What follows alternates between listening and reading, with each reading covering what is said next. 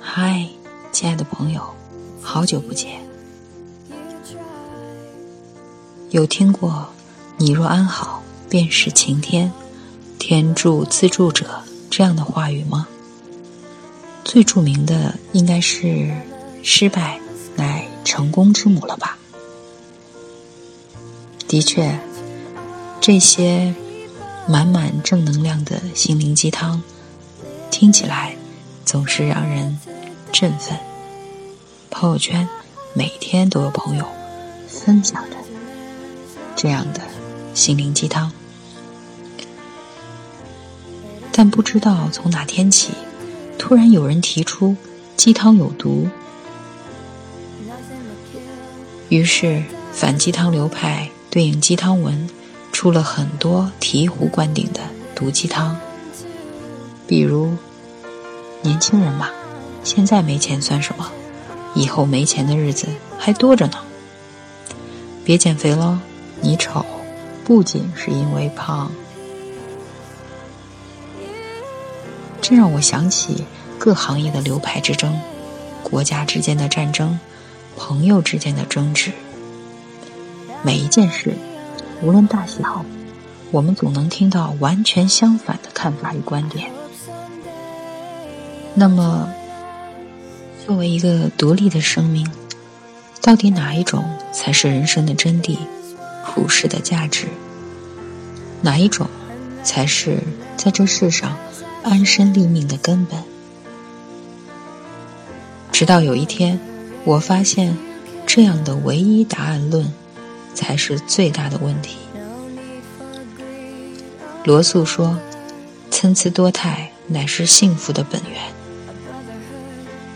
我们又何必执着于一种答案，活成一样的人生呢？喝鸡汤未必有毒，也未必无毒。罂粟在中药里是一剂良方，在食材里是一味大料。在毒贩手里是牟利的工具，在大自然，也只不过是一株植物罢了。每个人的人生，不是也应该这样吗？王小波说：“生命原本荒芜，如果在乏味的纵容、贫瘠的土地上只长荆棘不开花朵，这个世界岂不可怕到无可留恋？”愿我们。都用自己的样子盛开。